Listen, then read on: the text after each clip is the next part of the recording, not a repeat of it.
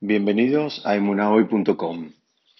El primer verso, el primer versículo en Perashat Devarim enumera los nombres de los lugares en los cuales Moshe, eh, en alguna medida, entrega su, entre comillas, reto final al pueblo de Israel.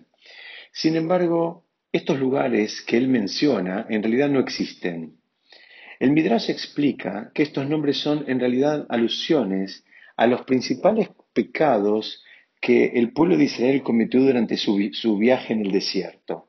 Es decir, son eh, eh, meramente alusiones. Por ejemplo, hay un lugar que Moshe menciona que se llama en hebreo Di Za'av, que significa oro abundante y alude al pecado del becerro de oro.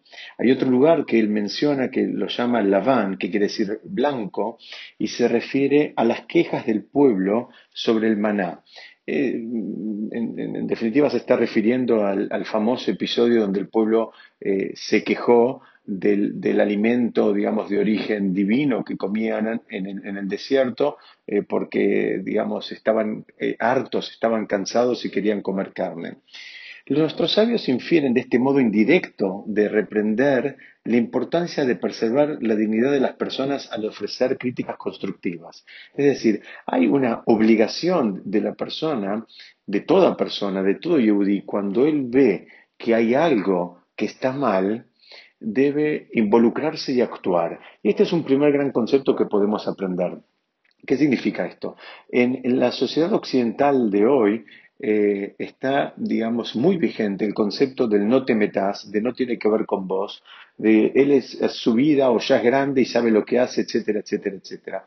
En el, dentro del judaísmo y dentro, digamos, de los parámetros de la Torah, hay un concepto muy importante que es Kol Israel Arevim Selaseh, que significa todo eh, miembro del pueblo de Israel, somos garantes los unos por los otros. ¿Qué significa? Que si hay alguien que está actuando de una manera incorrecta, yo tengo una responsabilidad en marcárselo. Yo tengo la obligación de hacerle saber. Es más, si yo, si yo inclusive tengo, eh, digamos, una visión un poco más elevada y más completa, cuanto más elevada y, más amplia sea de la visión, la visión que tengamos, asimismo vamos a tener más responsabilidades.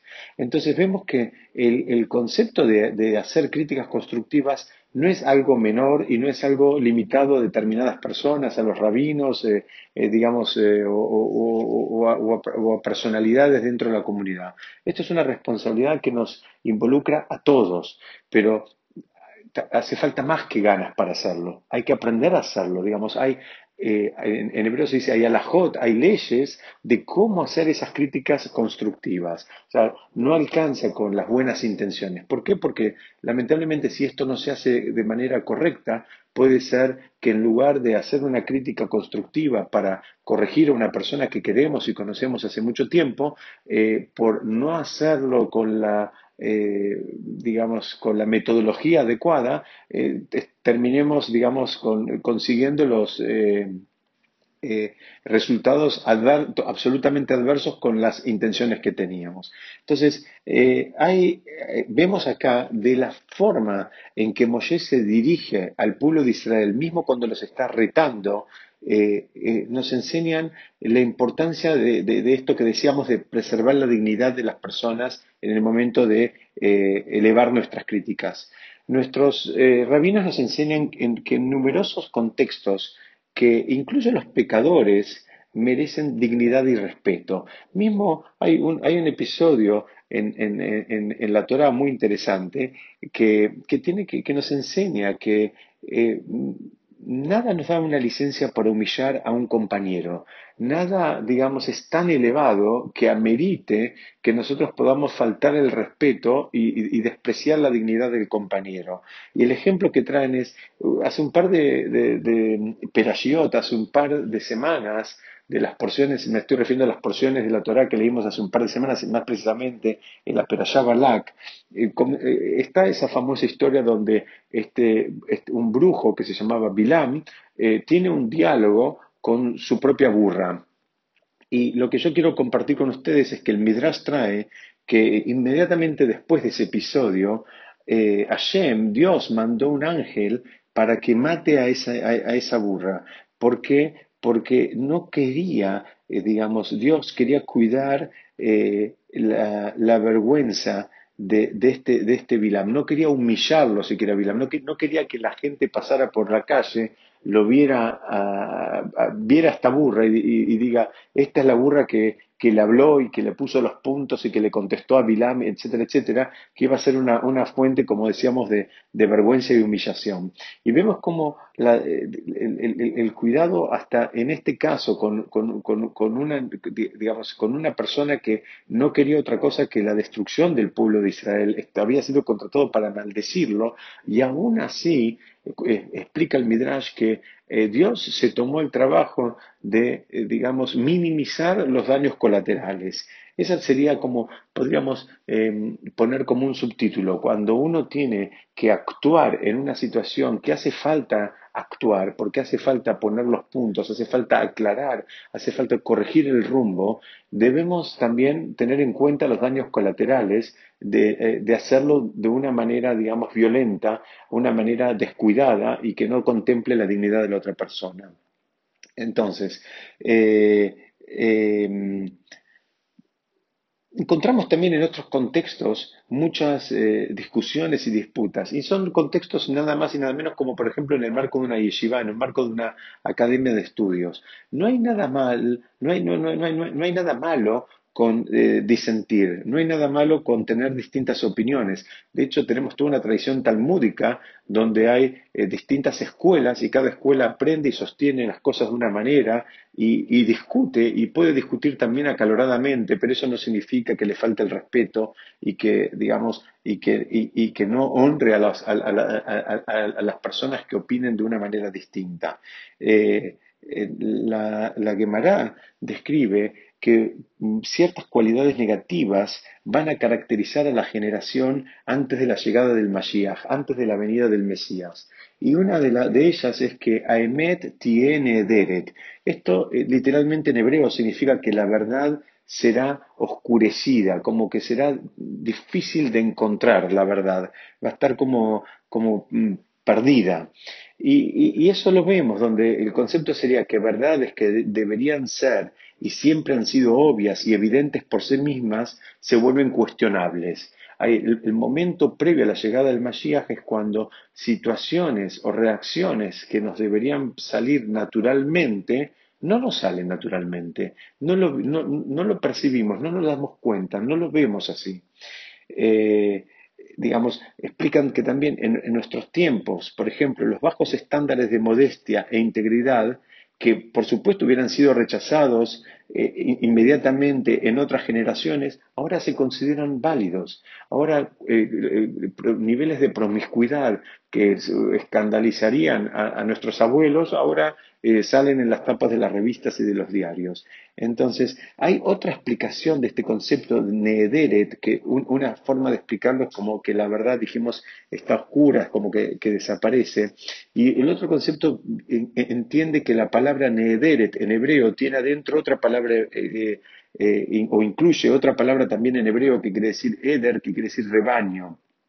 ¿Qué significa? Dicen que los periodos antes de la llegada del Mashiach eh, se van a caracterizar porque el, pueblo judío se, va a organizar en pequeños grupos, en pequeños, en pequeños este, rebaños, como decíamos, que cada uno va a seguir a su pastor, cada uno va a seguir a su líder. Puede ser su rabino, su, escuela, sus costumbres, o puede ser eh, su líder comunitario. Y, y, la reacción normal va a ser, eh, esta es mi manera de ver las cosas, si te gusta bien y si no, paciencia afuera, es decir, eh, una época de poca tolerancia. Lamentablemente esto está ocurriendo en nuestra generación.